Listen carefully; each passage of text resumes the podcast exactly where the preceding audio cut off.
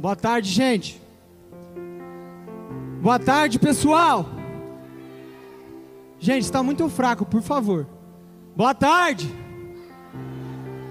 Quem está feliz com Jesus aí? Eu tenho um problema, pessoal. Se vocês não me respondem ou respondem fraco, para mim significa um grande não.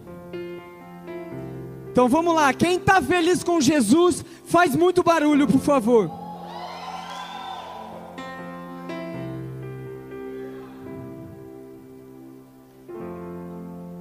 Eu queria primeiro contar uma história que da mesma maneira que o o Dudu ontem citou que ele fez a pergunta para Deus: Deus, o que eu vou ministrar? E aí Deus mandou ele ir a Abacuque, e foi sobre isso que ele ministrou. Há um mês atrás eu já sabia que eu ia estar ministrando, e num dos tempos do, dos meus devocionais, pela madrugada, eu abri a Bíblia e fui fazer a minha leitura normal, diária. Só que eu estava insatisfeito com aquilo que eu estava lendo. Eu estava incomodado com aquilo que eu estava lendo e eu estava sentindo que aquilo não estava mexendo comigo. Que tinha algo travando é, é, aquilo que Deus queria fazer naquela madrugada na minha vida. E eu comecei a questionar Deus: Deus, o que está acontecendo? Deus, o porquê que hoje, especificamente hoje, não está andando o meu devocional? O porquê que hoje, especificamente hoje, eu não estou ouvindo o Senhor falar comigo? E aí Deus falou para mim assim, foi audível isso, Deus falou para mim, fica quieto. E eu fiquei. E aí eu perguntei por que ficar quieto, Deus? Ele me disse: só fica quieto. E a música que eu estava ouvindo continuou rolando, e eu continuei ouvindo a música. E aquilo começou a ser gerado no meu coração e algo começou a se mover dentro de mim. E aí eu ouvi de novo. Deus falou assim: vai para Jeremias 3. É loucura isso, porque às vezes a gente acha que é algo na nossa mente, mas precisa ter muito discernimento e estar no espírito para entender que não é algo da nossa mente. E aí eu fui para Jeremias 3. E aí Deus falou: essa vai ser a sua ministração. Daí eu falei: ok. E é sobre, é baseado no livro de Jeremias em que nós vamos conversar um pouco nessa tarde.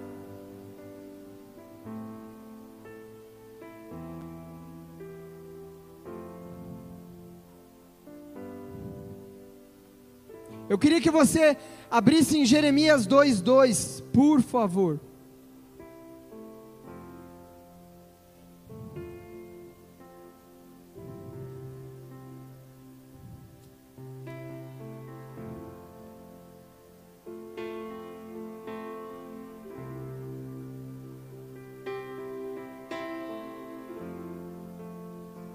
Vai abrindo aí.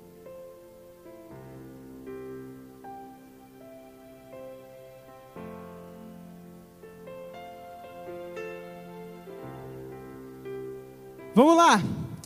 Jeremias 2:2 diz assim: Lembro-me de você, meu povo, da sua afeição quando era jovem, do seu amor quando era noiva.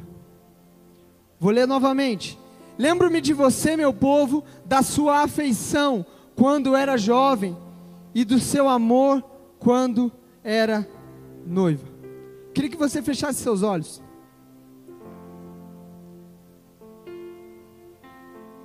Espírito Santo de Deus, eu peço para que o Senhor venha caminhar em nosso meio nessa tarde. Deus, o Senhor falou conosco ontem à noite, a Sua palavra falou conosco ontem à noite, e eu queria e peço que o Senhor fale conosco nessa tarde. Peço que o Senhor venha mover os céus sobre nós nessa tarde.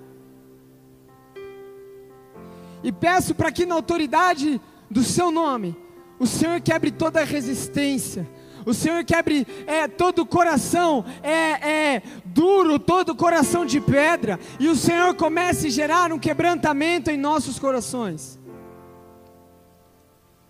Eu peço que a presença do Teu Espírito Santo possa se mover em nosso meio e que a presença do Teu Espírito Santo possa mudar a nossa vida a partir de hoje. Deus, o Senhor falou tão profundamente sobre posicionamento ontem conosco. E hoje nós iremos dar continuidade a isso. Então eu exalto o seu nome neste lugar. Eu exalto o seu nome neste lugar, só o Senhor é digno de todo louvor, só o Senhor é digno de toda honra e de toda glória.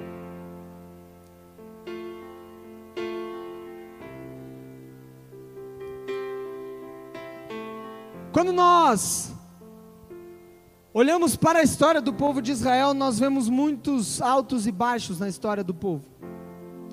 Nós vemos um povo que foi liberto do Egito, nós vemos um povo que migrou para o deserto, que teve o êxodo para o deserto.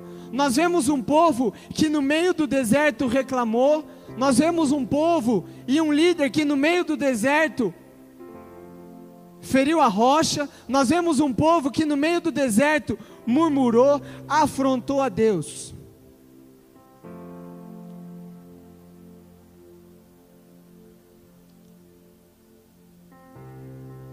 E aí eu queria que você pensasse comigo. Quem acredita aqui que Israel tinha uma identidade específica do povo de Israel?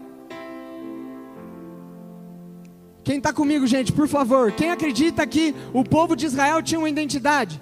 Quem acredita que o povo de Israel tinha um propósito muito bem determinado?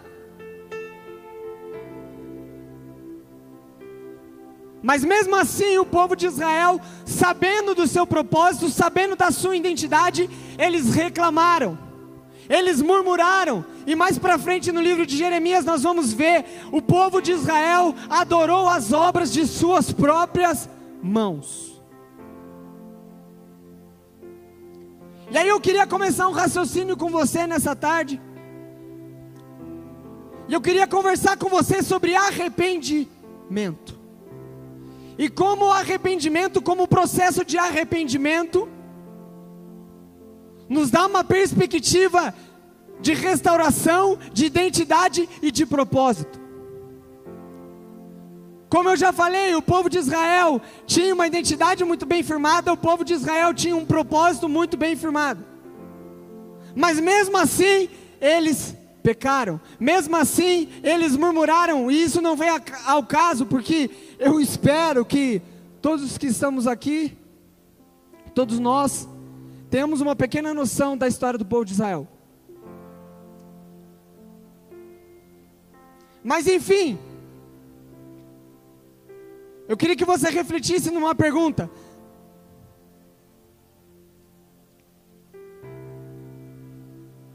O porquê que o arrependimento prepara o caminho para o rei? O porquê que o arrependimento prepara o caminho para a vinda de Jesus.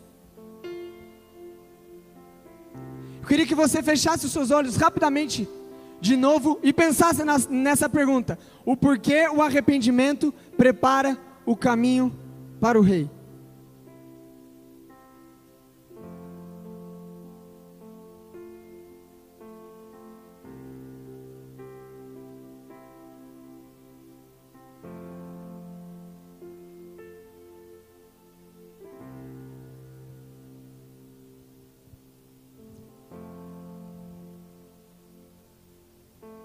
Amém?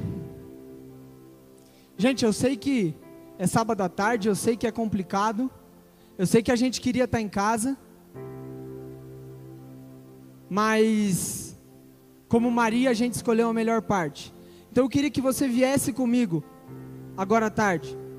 Eu queria que você entrasse comigo agora à tarde na palavra. Eu queria que o seu coração e você preparasse o seu coração para aquilo que Deus quer falar com, conosco.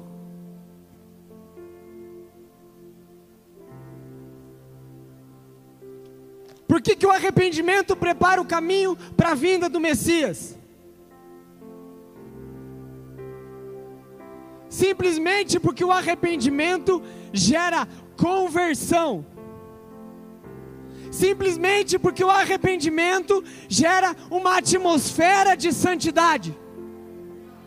Simplesmente porque o arrependimento gera o céu na terra.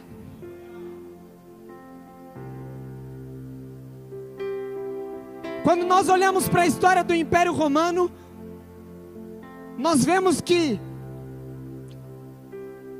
o imperador enviava pessoas para as cidades conquistadas, que se chamavam os apóstolos.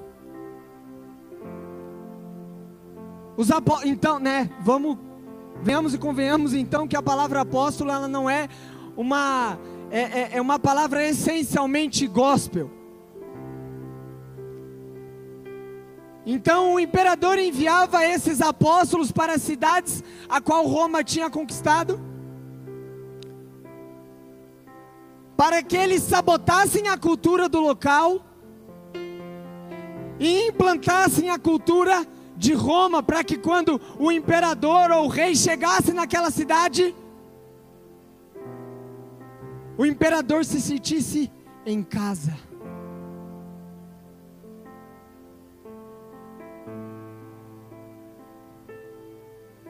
Nós vemos então que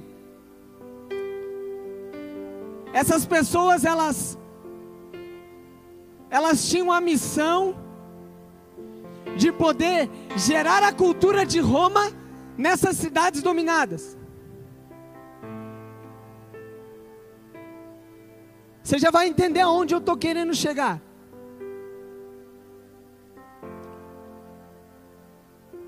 Essas pessoas tinham a missão de mudar a cultura daquela cidade para que o rei se sentisse em casa.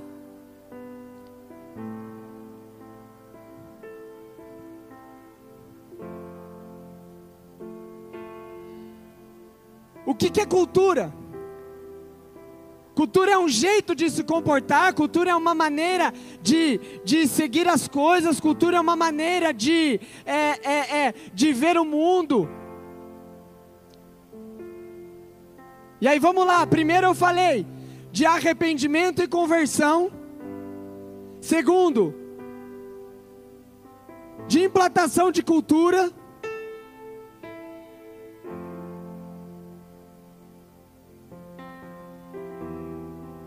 E eu queria perguntar para você hoje: qual é a cultura que a igreja, seja ela brasileira ou não, tem implantado na terra? Ontem o Eduardo falou sobre posicionamento. Qual é o posicionamento da igreja perante a cultura dos céus e perante a cultura da terra?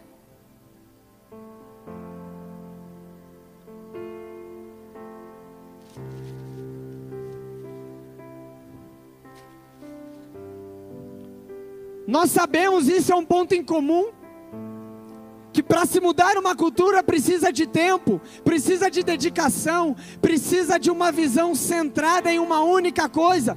Quando nós olhamos para várias, várias mudanças de cultura e várias mudanças de rota, como a implementação do iluminismo em 1715, onde o homem começou a ser o centro de todas as coisas. Como a Revolução Industrial em 1760, onde nós só temos o que temos hoje de empresas, e, e enfim, por causa da Revolução Industrial.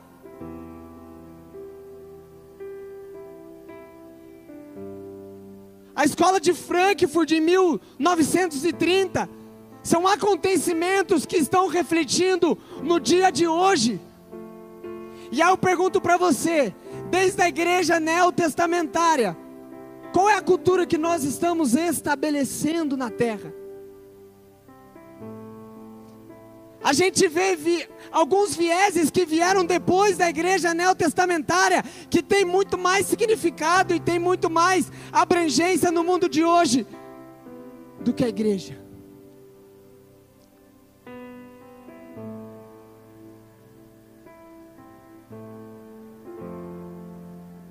Para que se implante a cultura dos céus, para que se implante a atmosfera da eternidade, é preciso que aconteça o que está lá em Mateus 3, do 2 ao 3. Arrependam-se, porque está próximo o reino dos céus.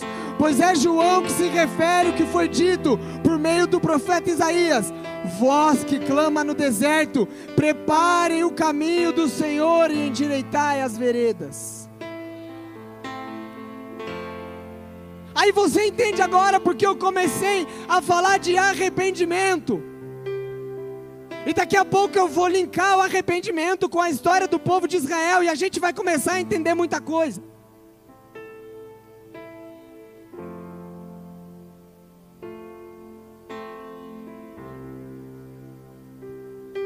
Preparar o caminho é arrepender-se, é fazer com que gere conversões, é fazer com que pessoas se convertam e mais pessoas se arrependam.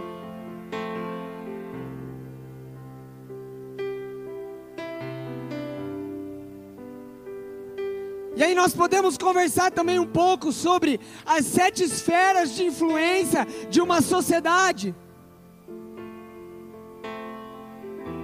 Família, governo, economia, bananã, religião, educação, enfim.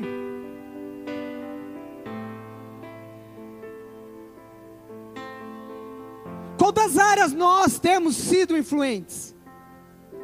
Qual das áreas eu e você temos é, gerado e exercido influência?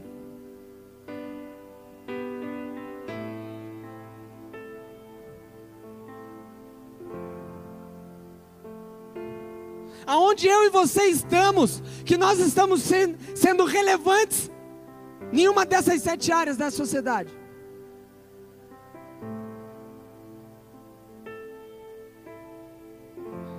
Para que eu e você sejamos relevantes, é preciso arrependimento. Quando nós olhamos para o povo de Israel, novamente nós vemos um povo com identidade e propósito, mas um povo que estava praticando obras mortas. Um povo que permanecia na prática de obras mortas. E o primeiro passo foi a murmuração. Quando nós vemos o povo fazendo o êxodo do Egito para o deserto, para ir à terra prometida, você vê o povo murmurando: Pois é, Moisés, mas você tirou a gente de lá, mas lá a gente tinha comida, lá a gente tinha fartura na mesa, e aqui nem isso a gente tem.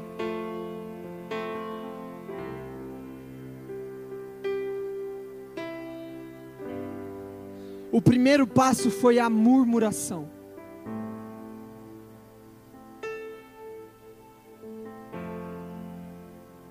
Deixa eu falar para você. Como o Eduardo falou ontem, eu vou repetir.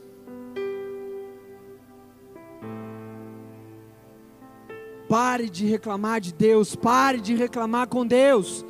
Tem coisa que é papel meu e seu. Como eu falei alguma, algumas semanas atrás, onde eu ministrei sobre a obra do Espírito Santo, a graça ela não é permissiva e ela não nos permite ficar sem fazer nada, mas a graça é nos permitir fazer, é diferente. Então pare de murmurar da sua vida, pare de murmurar das coisas que você passa. Tem papel que é meu e seu. A não ser que você não queira entrar na terra prometida.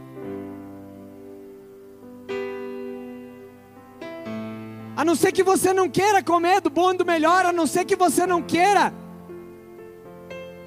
acessar a herança que Deus deixou para nós.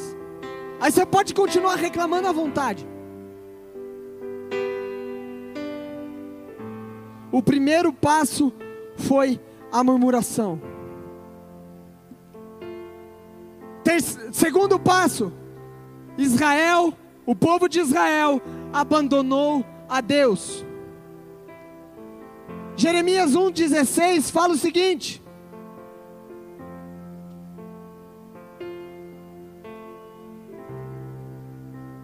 e eu pronunciarei os meus, ju, os meus juízos contra eles, a respeito de toda a sua perversidade, porque me abandonaram e queimaram incenso a outros deuses.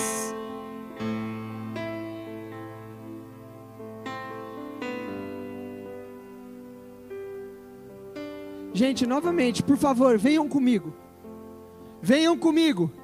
A gente precisa se despertar para muita coisa. Eu sei que está calor, eu sei que é, é, é, é, um pouco pesado devido ao clima, mas eu quero que você realmente seja encharcado por essa palavra da mesma forma que eu fui. O povo de Israel abandonou a Deus.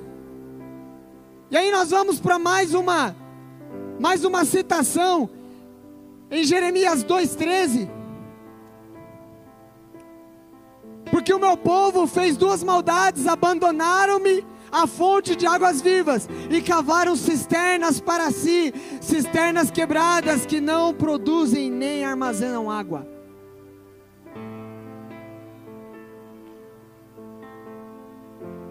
A partir do momento que você abandona Deus,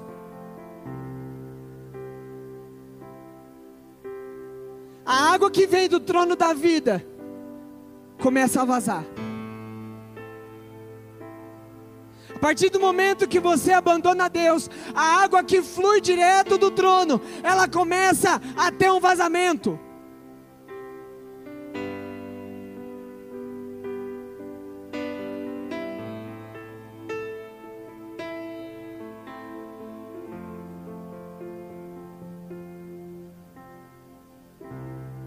Terceiro ponto. Israel se prostituiu. E a palavra se prostituiu é uma figura de linguagem usada para a idolatria. E aí nós vamos para o verso 1,16 novamente.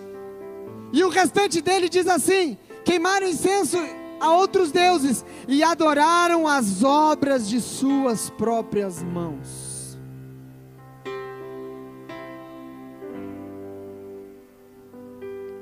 E eu quero ficar aqui um pouco.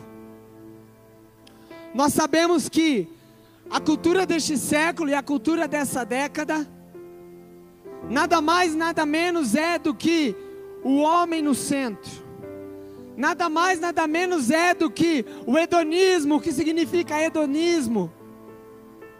É idolatrar os próprios desejos, é idolatrar o desejo humano. E nós sabemos que esse é um dos maus do século.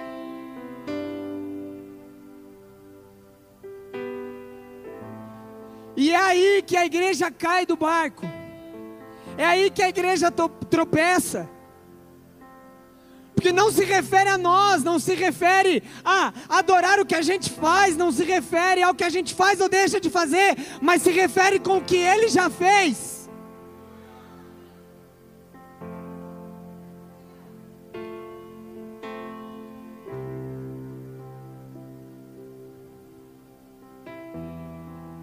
Nós estávamos conversando hoje lá em casa.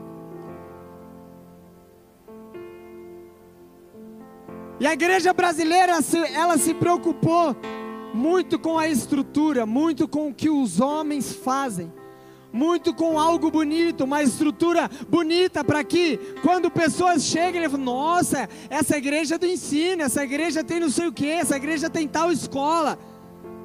Ah, Pedro, mas você está falando que isso deixa de ser importante? Não.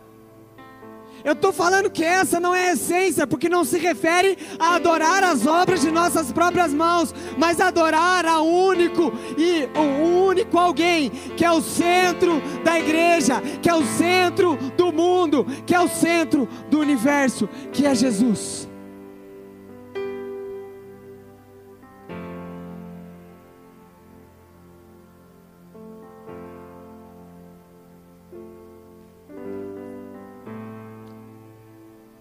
Então Israel adorou as obras de suas próprias mãos.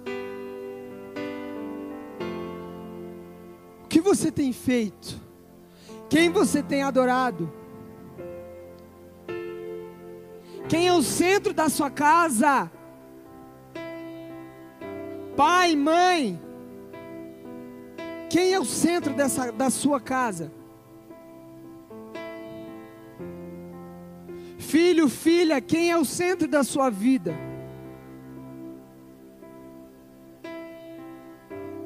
Líder, quem é o centro da sua célula? Aliás, lar de amor, perdão. Quem é o centro da sua liderança? É a sua força, é o seu braço ou é Jesus Cristo?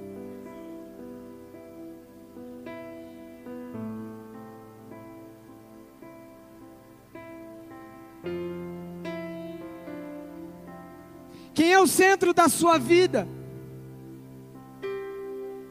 Eu vou voltar em algo muito primitivo. Qual é o seu primeiro pensamento quando você acorda e qual é o último quando você deita? É o que você deixou de fazer? É o que você fez?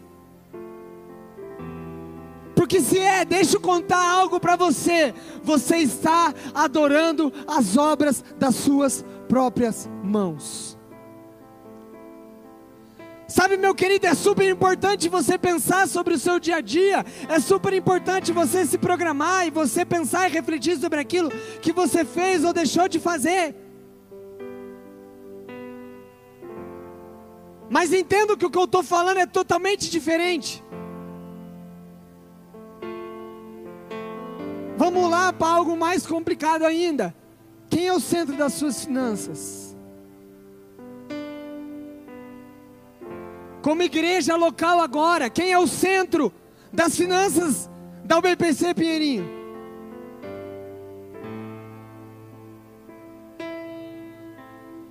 É eu, é você?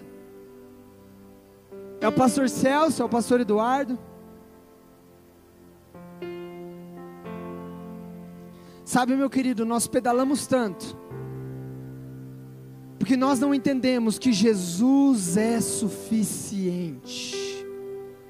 Nós pedalamos tanto e caímos no mesmo buraco, porque nós não entendemos que Jesus é o suficiente. E o povo de Israel não entendeu isso. O povo de Israel não entendeu que a cada dia ia cair um maná específico para aquele dia e eles não precisavam guardar, porque no outro dia ia ter mais. Eles não entenderam que Moisés, que Moisés subiu ao monte para buscar uma revelação e fizeram outro Deus. Israel não entendeu que Jesus era o suficiente. Jesus é o suficiente da minha vida, da sua vida.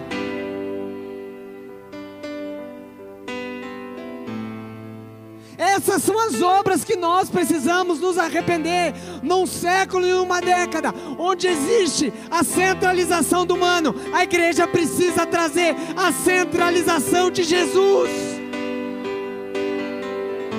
Vamos lá, gente, vamos lá. Mas o perigo é que a igreja mesmo não coloca Jesus no centro. Esse é o perigo.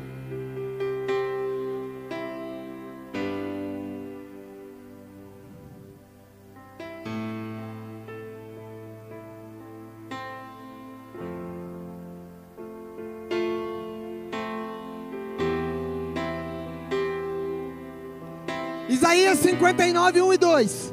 Eis que a mão do Senhor não está encolhida, para que não possa salvar, nem agravado agravado o seu ouvido, para que não possa ouvir, mas as vossas iniquidades fizeram separação entre vós e o vosso Deus, e os vossos pecados encobrem o seu rosto de vós, para que não vos ouça. E aí, igreja? Você que está nos ouvindo na sua casa, qual é o seu posicionamento perante isso?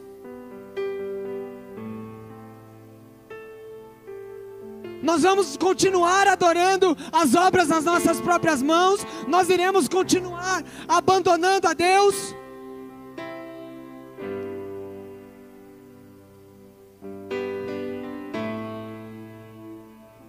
Eu queria que você falasse bem forte comigo. Jesus, Jesus é suficiente. Jesus é suficiente.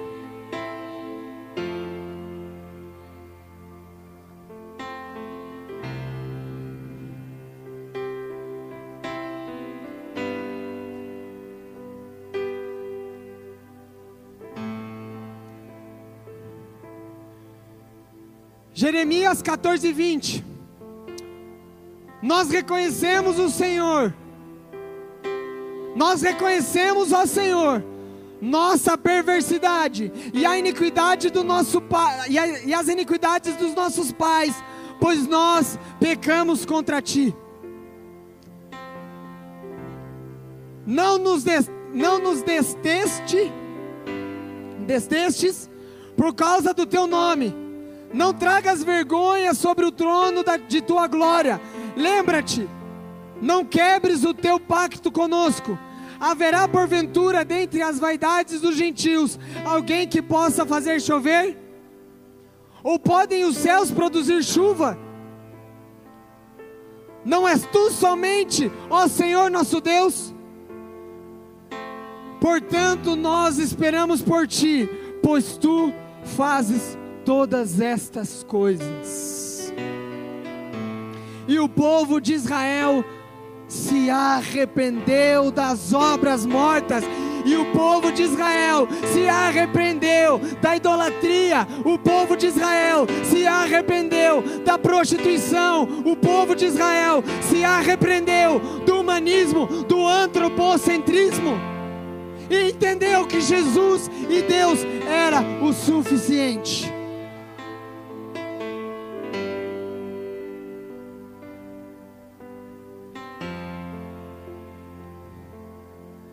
E aí, deixa eu falar para você. Após o arrependimento, vem a restauração da identidade do propósito. Jeremias 3,17: Naquele tempo chamarão a Jerusalém o trono do Senhor, e todas as nações se juntarão a ela, em nome do Senhor, em Jerusalém, e nunca mais andarão segundo o propósito do seu coração maligno.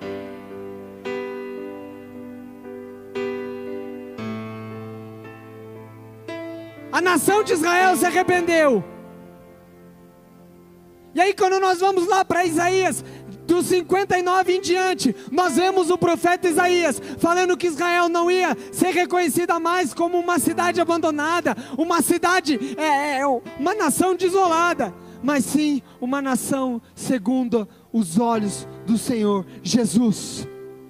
E aí, depois do arrependimento, Deus também alinha o propósito. Jeremias 4:1.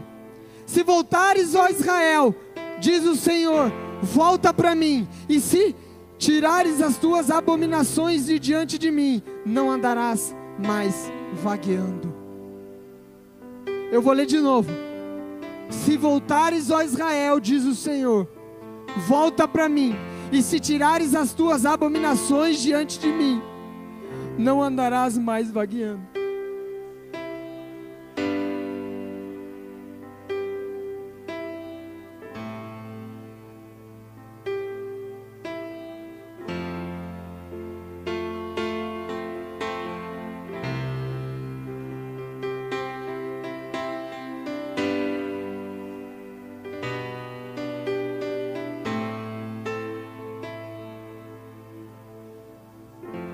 Igreja, nós precisamos se despertar. Nós precisamos nos despertar e nos arrepender de das nossas obras mortas. Nós precisamos nos arrepender daquilo que nós vemos, vi, é, é, é, vínhamos cometendo até aqui.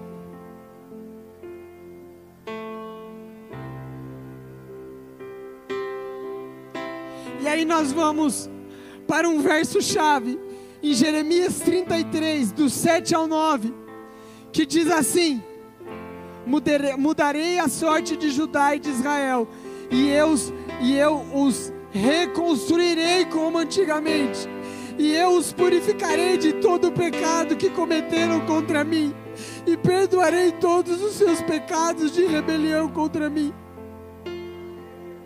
Então Jerusalém será para mim uma fonte de alegria e de louvor e de glória diante de todas as nações da terra que ouvirem a seca.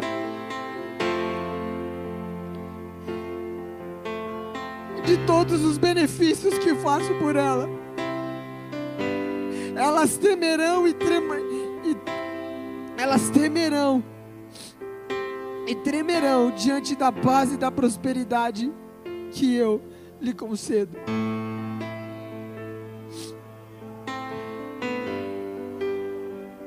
Sabe por que nós precisamos de arrependimento, igreja? Porque arrependimento prepara o caminho para a vinda de Jesus. Sabe por que nós precisamos de arrependimento e posicionamento? Porque o arrependimento e a conversão gera atmosfera celestial. Porque o arrependimento e a, e a conversão gera o céu na terra.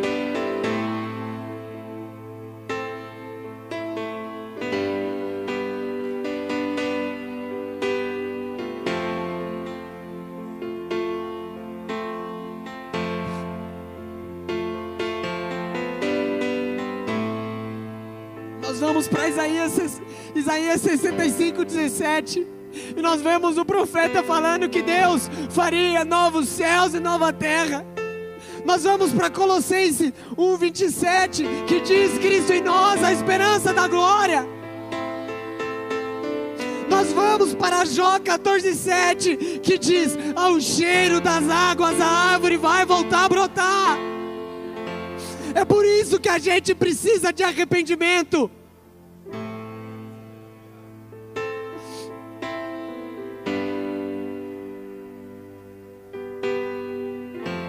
Ore um pouquinho aí no seu lugar, por favor. Abra sua boca, eu não sei o que você vai fazer. Eu não sei o que você está com desejo de fazer. Se você quer ir embora e está achando chato, pode ir. Se você quer ficar e tentar mais um pouco, pode ficar e tentar mais um pouco. Mas eu incentivo que você ore. Se você não está sentindo nada, peça para que você sinta. Se o teu coração não está quebrantado, peça para que Deus o quebrante. Ore aí no seu lugar um pouquinho, pode começar.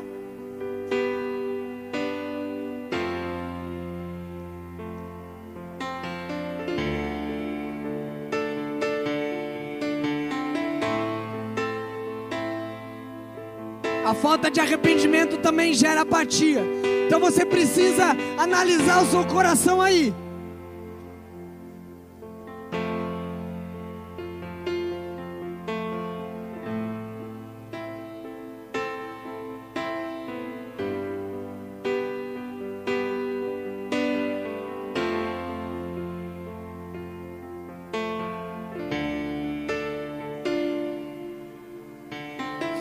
Prepara o caminho, igreja.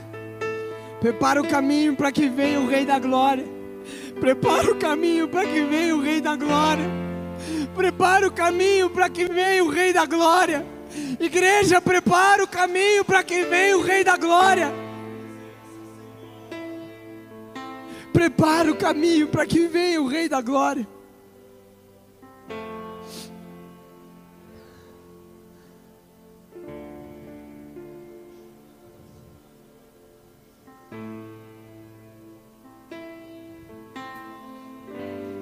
Mudarei a sorte de Judá e de Israel, e eu, e eu os reconstruirei como antigamente.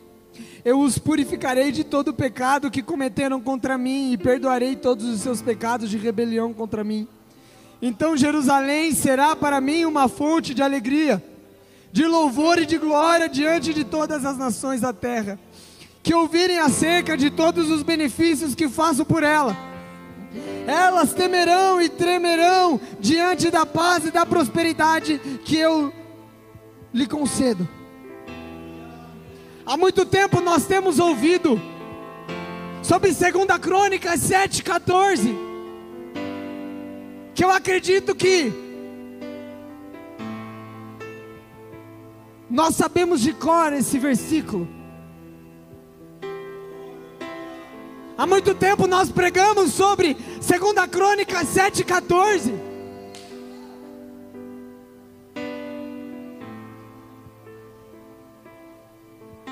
Mas a chave está em viver, segundo a Crônica 7,14. É aí que está a chave. Porque novamente eu vou falar para você, e esse é o centro do compartilhar de hoje. Arrependimento prepara o caminho para a vinda do Messias. Arrependimento prepara o caminho para a vinda do Rei da Glória.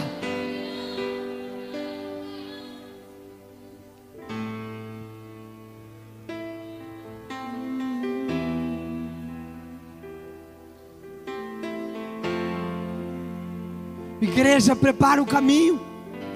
Igreja, prepara o caminho. É isso que Jesus tem pedido. Igreja, prepara o caminho, porque eu estou chegando. Eu preciso chegar e encontrar o clima dos céus. Eu preciso chegar e me sentir em casa. Yeah! É isso que Deus está falando para nós hoje. Eu preciso chegar e me sentir em casa.